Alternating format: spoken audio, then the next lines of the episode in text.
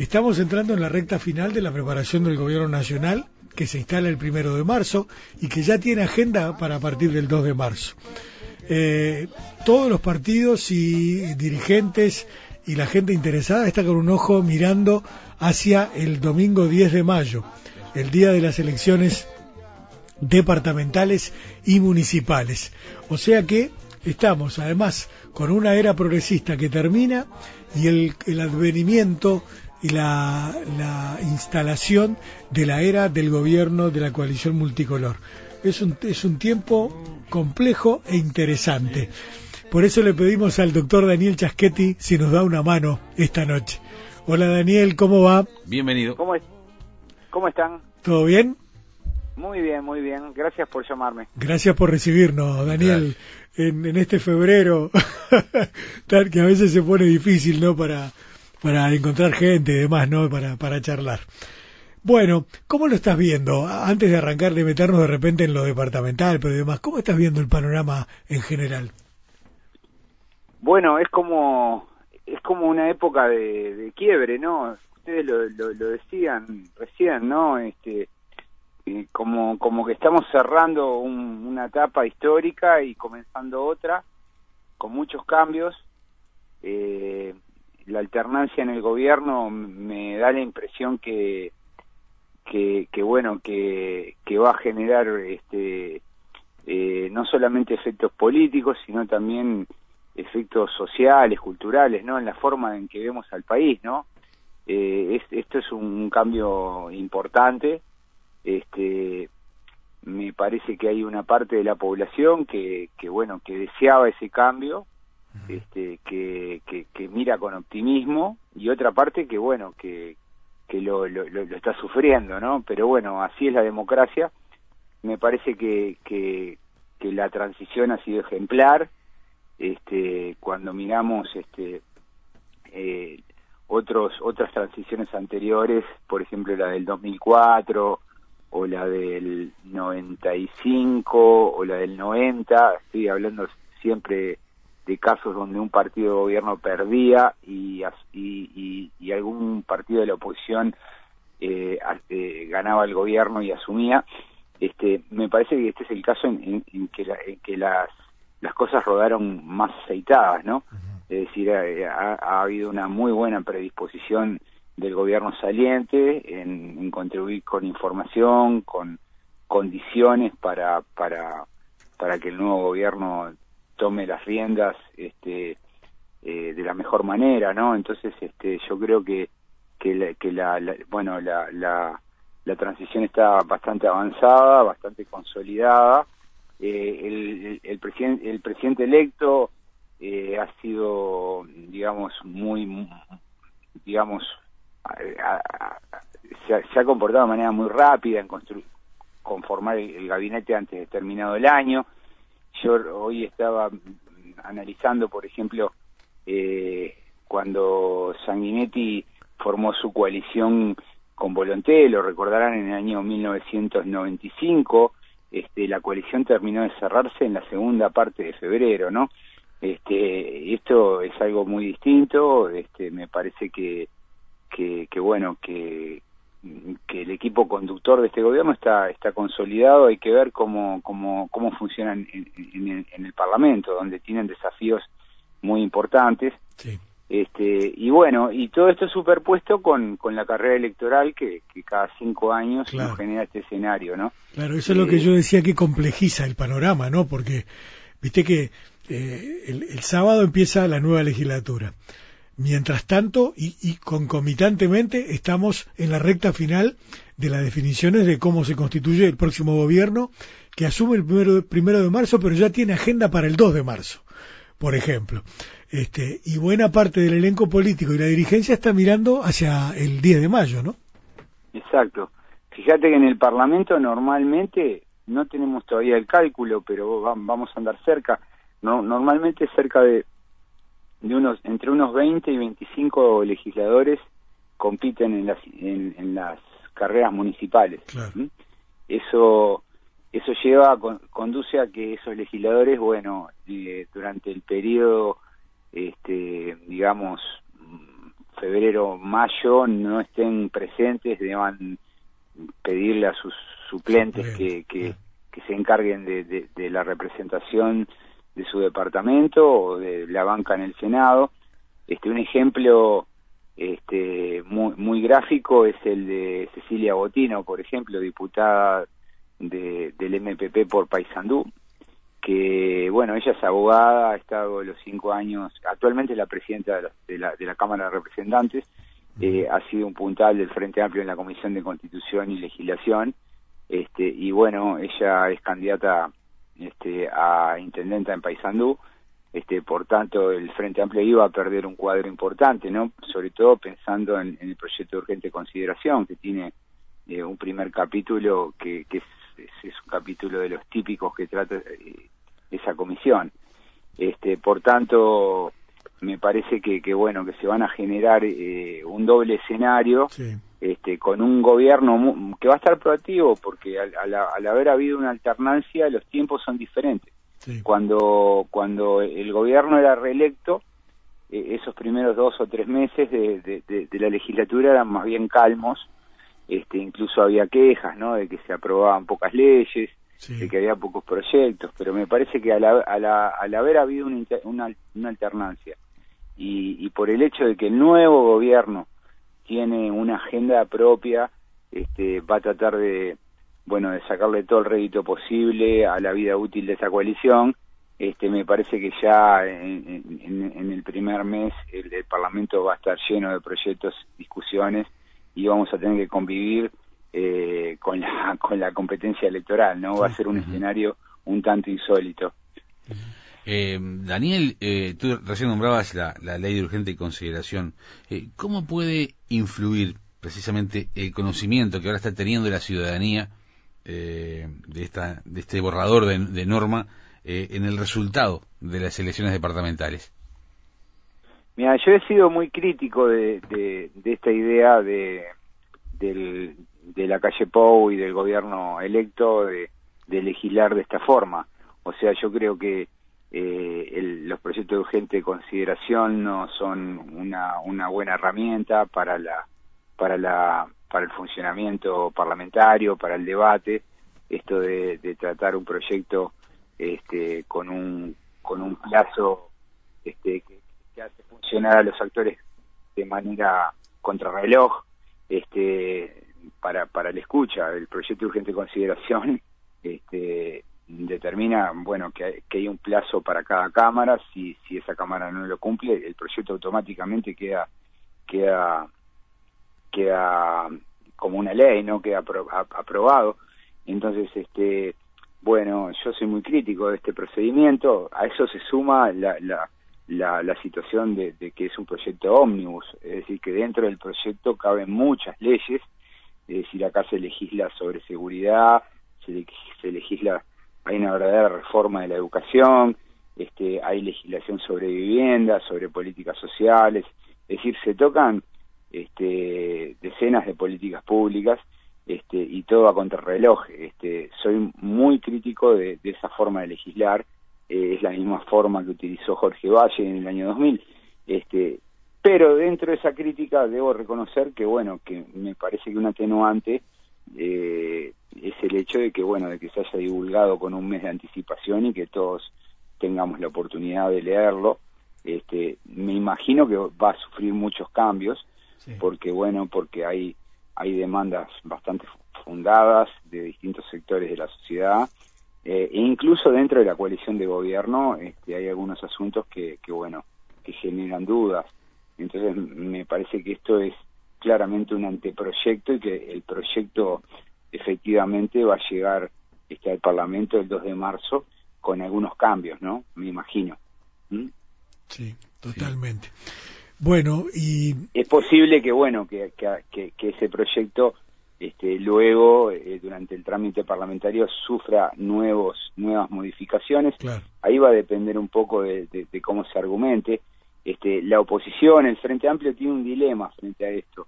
Este, como hay poco tiempo, eh, el, eh, los temas sobre sobre los que hay hay, hay que centrarse este estoy hablando desde la perspectiva de la oposición eh, deberían ser unos pocos, ¿no? Es decir, es imposible abarcar todos los asuntos.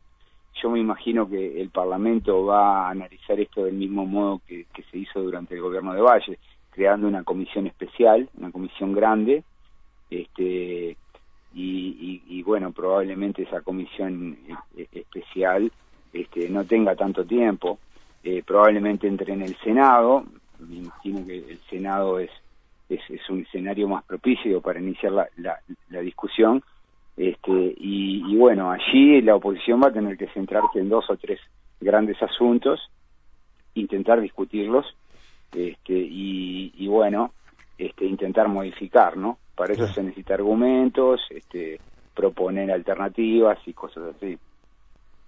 Sí, va a ser todo un trabajo, sin lugar a dudas, a partir del, del 2 de marzo, una vez que el, tema tome, asunto, tome estado parlamentario y tengamos un proyecto definitivo, ¿no? cosa que todavía sigue siendo un borrador. Por este ejemplo, eh, para, para voy a dar un ejemplo para que quien esté escuchando tenga una idea. Sí. Este, el, eh, a ver, en educación, yo, yo digo, esto es una verdadera reforma porque se, se modifica eh, sustantivamente la, la, la, ley de educación del 2008. Es decir, no hay una, una nueva ley, sino que se, se, se, modifica aquella. ¿Qué es lo que se modifica? Se modifican todas las reglas de funcionamiento del gobierno de la enseñanza. Este, son 60, 60, 60 artículos este, 60 artículos es mucho, es una ley importante. Sin embargo, esos 60 artículos representan apenas el 15% de la, del total del proyecto. Entonces, el proyecto es muy grande, es muy largo, este, y bueno, va a exigir este, eh, un estudio en profundidad. Este, por eso creo que es bueno que se haya divulgado antes. Sí, totalmente. Por eso, no, dale, vos, porque yo quería redondear esto para irnos a lo departamental, pero dale. Ah, claro, no, no, no, yo, también iba a ir a departamental, así que dale, tú primero. No, porque lo que yo decía entonces, esto le aporta una complejidad extra a la cuestión de, de, esta coyuntura política y de lo que va a pasar en lo inmediato. Eh, lo, lo, que además genera, no sé, no sé si llamarlo confusión, o la gente va a estar como tensionada por la necesidad de tomar posición sobre distintas cosas. Eh, yo quería preguntarte, Daniel, si a, vos te parece que esto, de repente, estas complicaciones, que, son parte de la vida democrática, de alguna manera no, no generan también un, un, efecto contraproducente para el funcionamiento de la propia de la propia democracia en lo local, en lo departamental y también en lo nacional. Bueno, sí, este, lo ideal sería que, las elecciones municipales estuvieran alejadas de las elecciones nacionales, ¿no? este, eso, esto fue algo que se discutió en el año 96 cuando se, se procesó la reforma constitucional.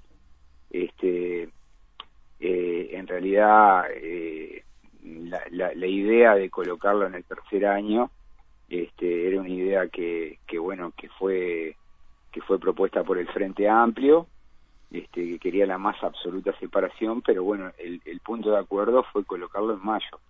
Este, hay estudios que muestran que cuando se hacen elecciones subnacionales en el, en, el periodo de luna de miel eh, del ganador de la elección, este, el partido que ganó la elección nacional tiene cierta ventaja, ¿no? Porque en realidad viene con viento en la camiseta, con mucha popularidad y, y eso lo favorece este, algo de eso ha ocurrido, ¿no? El Frente Amplio le fue muy bien en, en, las municipales, en las departamentales del 2005, este, bajó en el 2014, pero bueno, en el 2010, eh, en, perdón, bajó en el 2010, pero en el 2015 volvió.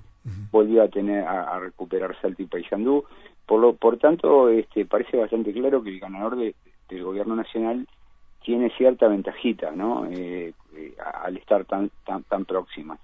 Este, eh, superposición con temas relevantes de la de la política, sí, en cualquier, salvo que sean simultáneas con las elecciones nacionales, en cualquier otro momento siempre va a haber superposición.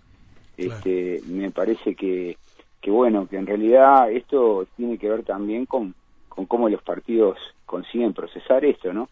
Porque, bueno, mm, perfectamente podría pensarse en dos ámbitos eh, distintos, ¿no? Es decir, el, Parlamento como un ámbito eh, más centrado en la, en, la discusión de la política nacional y las elecciones departamentales y municipales muy centradas en las agendas locales.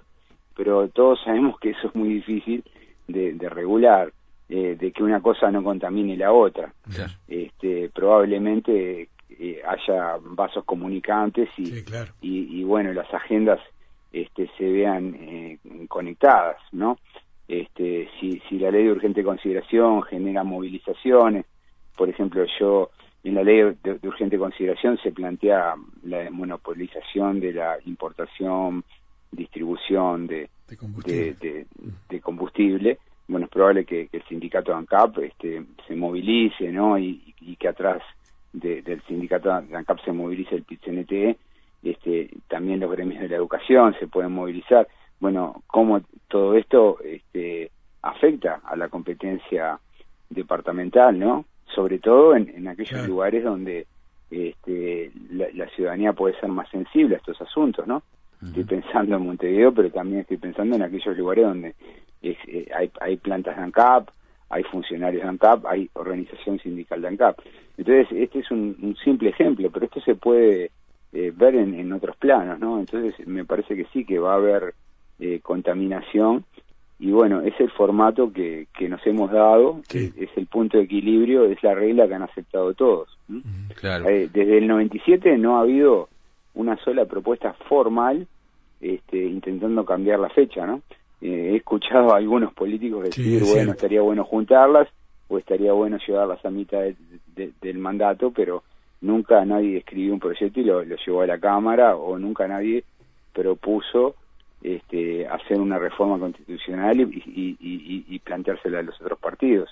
Por tanto, yo creo que este es un punto de equilibrio. Eh, en, economía y, en ciencia política, en ciencias sociales en general, cuando hablamos de punto de equilibrio, respecto a las instituciones, eh, estamos pensando en reglas de juego eh, que son aceptadas por todos, ¿no? Que el costo de cambiarlas es más alto que el costo de, de, aceptarlas, ¿no? Entonces acá hay un punto de equilibrio institucional por el momento. Daniel, no por ser centralistas ni mucho menos, pero para comenzar, que es lo más difícil, eh, analizar las posibilidades y la realidad de cada departamento y, y comenzando por Montevideo, por ejemplo, en la elección departamental en la capital, tú has catalogado esto como una batalla desigual. Eh, ¿por, qué motivo?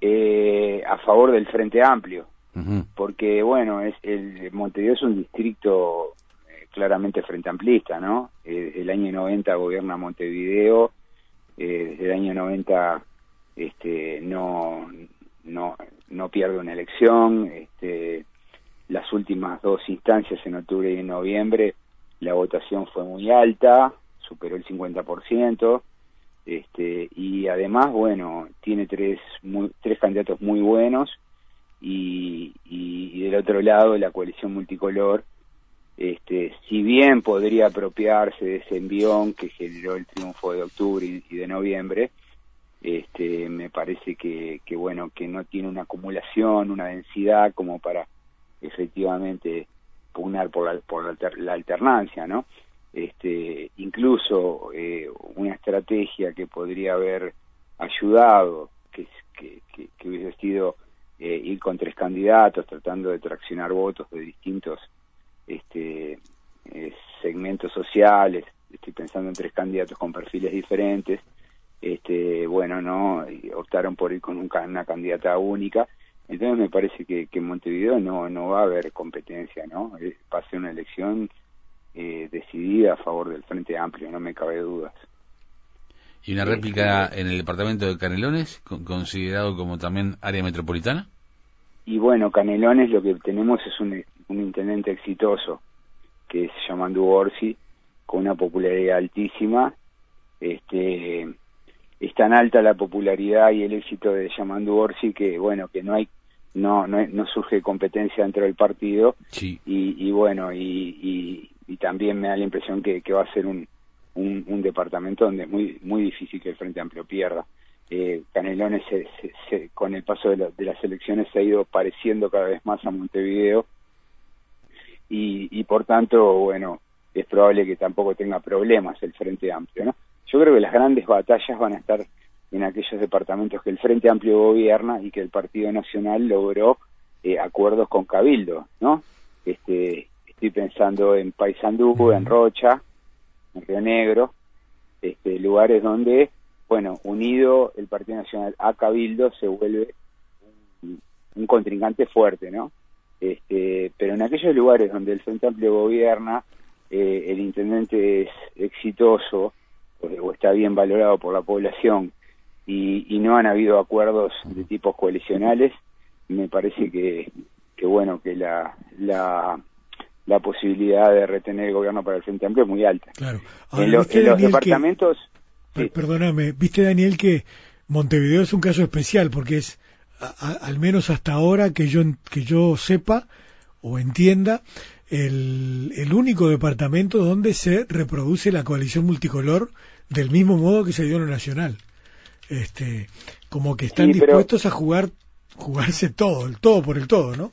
Sí, bueno, porque ya agotaron, ¿no? Todas las alternativas, ¿no? Crearon un partido que fue la concertación, no funcionó, este, y y bueno, las opciones este, que, quedaban eran realmente pocas este, y una posibilidad era que concurrieran todos con sus respectivos lemas y, pusieran y hubiese un acuerdo por, por, poner candidatos de fantasía y, un, y un fuerte candidato en uno de los partidos, me parece que hicieron algo mejor todavía, que fue este, buscar un vientre de alquiler, ¿no? que es el Partido Independiente, y colocar eh, a la candidata adentro. Pero bueno, esto va a tener va a tener dificultades porque bueno, este bueno, no no van a estar los lemas presentes, ¿no? Este, ya no estuvieron hace cinco años, pero, hace cinco años había un candidato blanco y un candidato colorado, ¿no? Y ahora, este bueno, solo hay una candidata blanca presentándose bajo el, el lema Partido Independiente.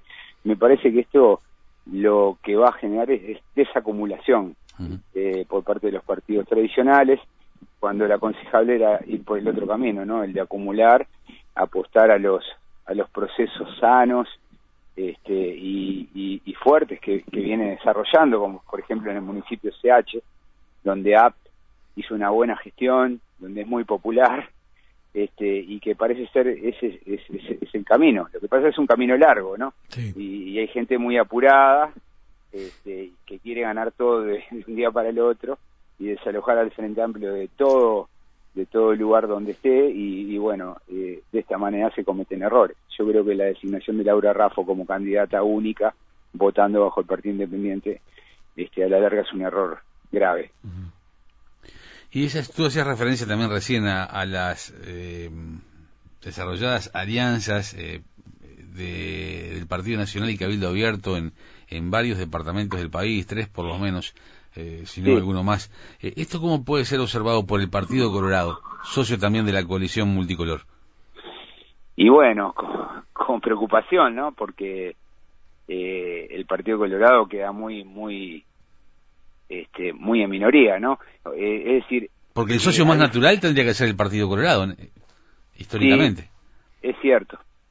Pero lo que ocurre es lo siguiente, es que, en primer lugar, esta elección es, distinta que la nacional porque se resuelve en una sola vuelta, o sea, el que tiene más votos gana. Cuando tenemos este sistema que los politólogos le llamamos, le llamamos sistema de mayoría simple, este, cuando hay mayoría simple, lo que ocurre normalmente es que la competencia se concentra en dos, en dos bloques. Este, eh, a ver, todos saben que, que, bueno, que la gente cuando mira las encuestas, este, normalmente este, vota lo que desea, pero a veces vota contra alguien, y, y cuando se ordena eh, una competencia de este tipo, lo que ocurre es que normalmente hay trasiegos de votos del tercero y del cuarto hacia el segundo para tratar de ganarle al primero.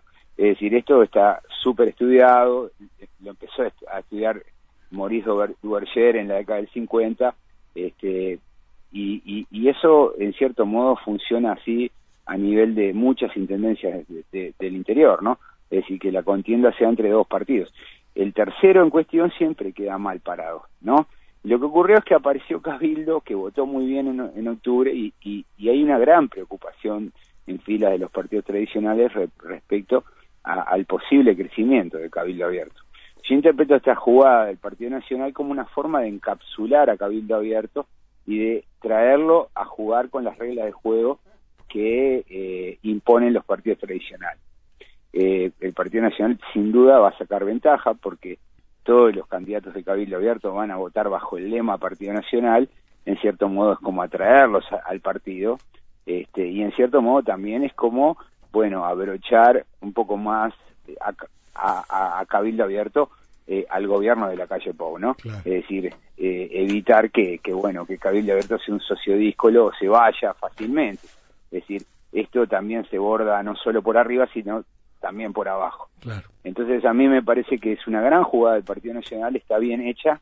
Este, Cabildo Abierto la aceptó porque obviamente Cabildo Abierto tiene más afinidad con el Partido Nacional porque bueno, porque Cabildo Abierto nació con mucha fuerza en el interior, porque muchos de los integrantes de Cabildo Abierto provienen del Partido Nacional, por ejemplo Irene Moreira, su la esposa de, Manini, y además porque bueno, porque en definitiva este con, el Partido Nacional es con quien mejor se ha llevado, ¿no? Es decir, el Partido Independiente y el Partido Colorado, Talvi y Mieres, en cierto momento de la campaña atacaron a Manini, atacaron a Cabildo, este, y bueno, hay más afinidad con el Partido Nacional. O sea, este, ideológicamente yo creo que están más próximos Cabildo Abierto y el Partido Nacional. ¿Y, y, le ve futuro a esa sociedad o ese o a ese amor este me refiero en el largo plazo, no, no, no, no, En el largo plazo yo lo que me imagino es que el Partido Nacional absorba a, estos grupos eh, dispersos en el país, es lo que me, parecería más, más sano, ¿no? Es decir, acá el peligro era que, que bueno, surgiera un partido eh, de extrema derecha este, jugando a ser antipolítica, anti-establishment. Ese partido, no, Cabildo Abierto no lo ves en ese rol. Bueno, no lo veo no lo veo, tiene como algunas eh, tendencias y cada tanto aparecen algunos discursos eh, un poco en esa línea, pero me parece que estas otras jugadas este, compensan y, y por tanto me parece que, que, bueno, lo que está haciendo el Partido Nacional con Cabildo Abierto es lo correcto, ¿no? Es decir, es lo, a ver, es básicamente lo mismo que se hizo con Sartori, ¿no?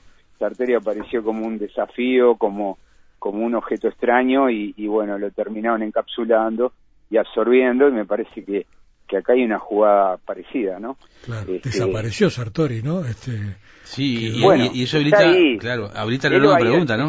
Vamos a ver si pide la palabra, vamos a ver qué hace, sí. este, vamos a ver si se soporta las sesiones, hay que tener mucha paciencia. Sí, claro. Este, uno va al, al, Parlamento y, y, en el Parlamento hay que escuchar al otro, hay que este, ser tolerante, hay que tener paciencia. Sí, bancarse el reglamento. Este... Exacto. Este, pedir la palabra, hablarle al presidente. Este, no sé, eh, eh, la última vez que sentí comentarios sobre Sartori me dijeron que estaba muy entusiasmado con ser senador, que, que lo consideraba un honor estar sentado en, en, en el mismo ámbito que, que gente como Sanguinetti, Mujica y otros. Pero bueno, este, vamos a ver eh, si él tiene un, un suplente que es su cuadro político, ¿no? Que es Allen García. Este, si, si él no está hasta Allen García, que me parece que, bueno, viene del Partido Nacional, ¿no? Entonces me parece que, que bueno, que, que, que, en todo caso no, no creo que, que Sartori sea una amenaza para nadie hoy en día, ¿no? Pero el tema es como también el, el sartorismo, vamos a decir, como eh, cómo estará procesando en su interna el hecho, por ejemplo, de no participar en, en, el gabinete de, de la coalición multicolor. Eh, no digamos que ha sido desplazado, pero por lo pronto no ha sido tenido en cuenta. Eh, ¿Cómo eso se traduce luego en un accionar parlamentario? me lo pregunto, ¿no? Bueno, sí, no tiene tantos diputados, ¿no? Este, me parece como que Claro, tampoco es un de la balanza, tú decís. Claro, no, no es, no, no tiene poder de, chantaje. Este, al mismo tiempo, este, yo creo que, que, que bueno, que, que en realidad, este, eh, las estructuras que, que montó, este, son los legisladores que entran son gente del Partido Nacional y, no, no, no veo que, que eso sea algo, porque además tampoco tiene un perfil propio, ¿no? Este, hay dos grandes grupos que son Alianza y, y, el sector de la calle Pou, están también los intendentes del interior, pero Sartori no, no, no, no tiene un perfil, ¿no? Este, con una plataforma clara, este, me parece que le va a costar mucho, ¿no? Hacerse un lugar. La política uruguaya es muy programática, ¿no? Eh, pese a que, a que cuando hay elecciones nos parece que, que bueno, que se vuelve un poco populista o, demagógica o clientelar, pero en realidad es muy programática y hay que encontrar un lugar bajo el sol y me parece que Sartori no lo encontró. Este, así que no, no, no veo que sea un, un gran drama, ¿no? Por lo menos no, no veo indicios hoy por hoy. Sí, claro, totalmente. Así que bueno, veo que tenés una, una, una mirada expectante y optimista, Daniel, de, de, de, lo que de este año y del tiempo que viene en lo inmediato, ¿no? Bueno, lo que ocurre es que hay que, hay que identificar las buenas jugadas. Yo creo que lo, lo que lo que hizo el Partido Nacional con Cabildo Abierto es una muy buena jugada, por, por es una jugada a varias bandas, ¿no? Porque por un lado este, le, le, eh, fortalece el vínculo con, con, el miembro más díscolo de la, de la coalición, que es Cabildo Abierto, con el más el que genera más incertidumbre, es un miembro importante porque tiene tres senadores y, y, once diputados. este, por otro lado, sin ellos no hay mayoría. Competir a nivel departamental, ¿no? Este, y por otro lado, bueno, este, está usando su lema, este, las convenciones son las que los que dan el ok, Cabildo Abierto no participa con su lema en ningún departamento, o sea, no está presente como, como partido, si bien tiene candidatos, o sea, me parece que, que es una gran jugada y eso hay que decirlo, ¿no? Sí, sí, hay que ver si se la bancan, ¿no? Porque lo otro que hay que decir es que es muy claro, es tremendamente importante, porque sin Cabildo Abierto no hay mayoría.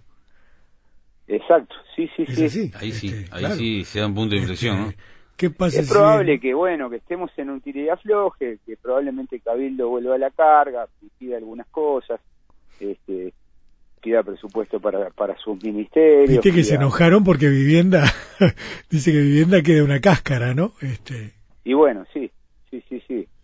Este, sacar la, la, dinama, este, bueno, lo, lo, el Ministerio de Vivienda se, se achica bastante, pero bueno, este, ellos tienen una plataforma para vivienda, ¿no? Y, van a necesitar presupuesto. Hay, que, hay que ver cómo se procesa eso, ¿no? Sí, sí, sí. Eh, yo siempre eh, le muestro a mis estudiantes, cuando enseño coaliciones, este, dedico una, una, clase al tema del costo de mantener una coalición. Entonces, este, bueno, en Chile tiene un costo, en Brasil otro, en Uruguay otro por ejemplo, la evidencia que nosotros a lo largo de muchos años, este, a lo largo de muchos años y hace muchos años, nosotros eh, pudimos recolectar, este, e, es, es, muy interesante. Por ejemplo, eh, en el gobierno de Valle, cuando eh, el Partido Nacional se estaba por ir en, plena crisis, nosotros analizábamos, bueno, las leyes presupuestales, o sea, las rendiciones de cuentas que se iban aprobando, este, y mirábamos luego, contrastábamos los, los montos, contra lo ejecutado, efectivamente. Es decir, lo ejecutado surge eh, normalmente de la información que brinda la Contaduría General de la Nación. Y, nosotros lo que encontrábamos era que este, el gobierno de Valle le permitía gastar todo el dinero a los ministros blancos y le apretaba las clavijas a, a, los ministros colorados. Este, eso era para que, bueno, el Partido Nacional no encontraba motivos o razones para, huir del gobierno, ¿no? Entonces yo me, me imagino que, que, bueno, en este periodo también este, el, gobierno del Partido Nacional va a tener que hacer cosas de ese tipo, ¿no? este, satisfacer a los socios para que no lo abandonen, para que no lo dejen solo, este, para que ayuden a pasar eh, muchas veces medidas impopulares, ¿no? Sí. Daniel, perdóname la que te esté cortando eh, literalmente, pero eh, ¿es de ciencia ficción pensar que puede haber una posibilidad de que en algún punto puedan acordar a nivel parlamentario el Frente Amplio con Cabildo Abierto? No tengo claro, no, no tengo claro. Este, ¿Y podría en juego las mayorías y minorías? Podría darse en algún caso, pero pero debería haber algún tema que, que, que efectivamente genere este, fricción en la coalición, ¿no? Este y que y que bueno y que Cabildo Abierto sí, yo la veo enojado Yo la veo. Este. Es dificilazo. Este, pero, por ejemplo, en el periodo de, de la calle Herrera, este, la primer medida de la calle fue un ajuste fiscal y eso provocó la división del pachequismo. Eh, el senador Millor, que había tenido una muy buena votación, se fue del pachequismo y se fue también del gobierno, no tenía ningún ningún cargo ministerial y se fue con sus cuatro diputados y se puso en la oposición. Eso le generó un problema grande al Partido Colorado porque, bueno, el Partido Colorado tiene una parte adentro de la coalición y una fracción afuera. Este, bueno, lo que ocurría muchas veces era que el Frente Amplio terminaba votando con el nuevo espacio de batalla y con la Cruzada 94 de Millor. Por ejemplo, votaron en contra del ajuste fiscal y votaron en contra muchas de las leyes eh, de privatizaciones, de regulaciones, Sí, empresa este, que enviaba, claro, que enviaba a la calle. Lo que ocurre es que este gobierno no tiene un programa radical como el de, el de su padre, ¿no? El, el gobierno de la calle Pou, eh, su- el programa es mucho más moderado.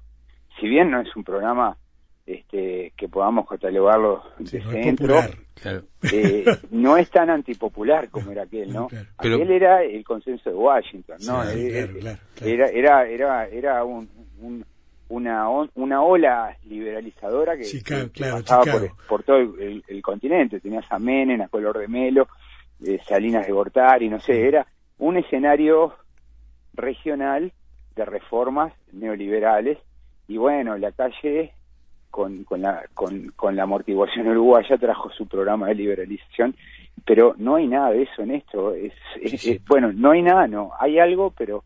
Yo- claro. Ojo que esto es el comienzo, ¿no? Que vamos Bueno. a ver cuando llegue el presupuesto y- Exacto. y, qué leyes Claro, particulares. Claro, porque yo veía, por ejemplo, en, en, en- corríjame si me equivoco, pero últimamente el movimiento de participación popular eh, tenía como un eh, una suerte de saber hacer o experticia en la defensa nacional. eh. La, la, la, la presencia todavía de, de Eleuterio Fernández Buidobro eh, es marcante en, en- muchas cosas, incluso en, en, el- en la presencia del señor Manini también. Y por ende, allí el movimiento de participación popular, quizás, digo, lo, lo digo con mucho respeto, pero la posibilidad de que eh, haya conversaciones en, en- en lo que respecta a la defensa nacional, si, si no sé, si no hay rubro necesario o si hay algún asunto que pueda eh, incluir mejoras en materia de defensa nacional. También hay un subsecretario de defensa que, que va a ser de cabildo abierto. Sí, pero no, no, no, no. La verdad que no, no lo un poco veo. ¿no? rebuscado, pero bueno. No lo veo porque una cosa era, era Fernández Huidobro, otra cosa es el MPP actual. Este, la verdad es que veo más a- más cercano este Manini a la, al discurso de Javier García que está haciendo en estos días Que a cualquier planteo que pueda hacer el Frente Amplio o el MPP. Este, la verdad es que no no encuentro un tema. Eh, es más, el Frente Amplio cuando se, se vaya por el recorte presupuestario, el Frente Amplio va a hablar de la caja militar, ¿no? Este, y eso va, va todavía a, a ser más, más ancha la Sí. distancia. Y por otro lado, eh, mirando la bancada de, de legisladores de Manini, este, no hay que caer en el error que los legisladores son como Manini, porque en realidad es una bancada muy variopinta. Este, hay hay bueno hay productores rurales comerciantes Sí. este, militantes venidos del Partido Nacional y militantes venidos del Partido Colorado o sea eh, los legisladores de Cabildo Abierto no no deben haber nunca hablado con con, con, el- con Fernández Huidobro no este salvo no sé el el suplente de Irene Moreira que creo que es, es un militar y algún otro pero el resto no lo deben ni conocer o sea No, claro. me parece que traen sus propias agendas y que esas agendas están más cerca del Partido Nacional que, que del MPP. Sí. Vienen tiempos interesantes, sin dudas, este, Sí. para todos, y eso es, es una cosa importante. Daniel, te agradecemos mucho por este rato, por la charla, por la información y por la reflexión, ¿sí? Muchas gracias. Por Y, favor, muchas gracias y bueno, este, no, no, nos, nos mantenemos en contacto. Por supuesto, Saludos. como siempre, un abrazo. Gracias. Muchas gracias. Hasta pronto. El profesor doctor Daniel Chaschetti, entonces con nosotros mirando este complejo panorama que tenemos entre manos en una semana verdaderamente interesante para la reflexión, para el debate y para eh, mirar hacia adelante, ¿verdad? Que es lo fundamental, empezar a construir lo que vendrá.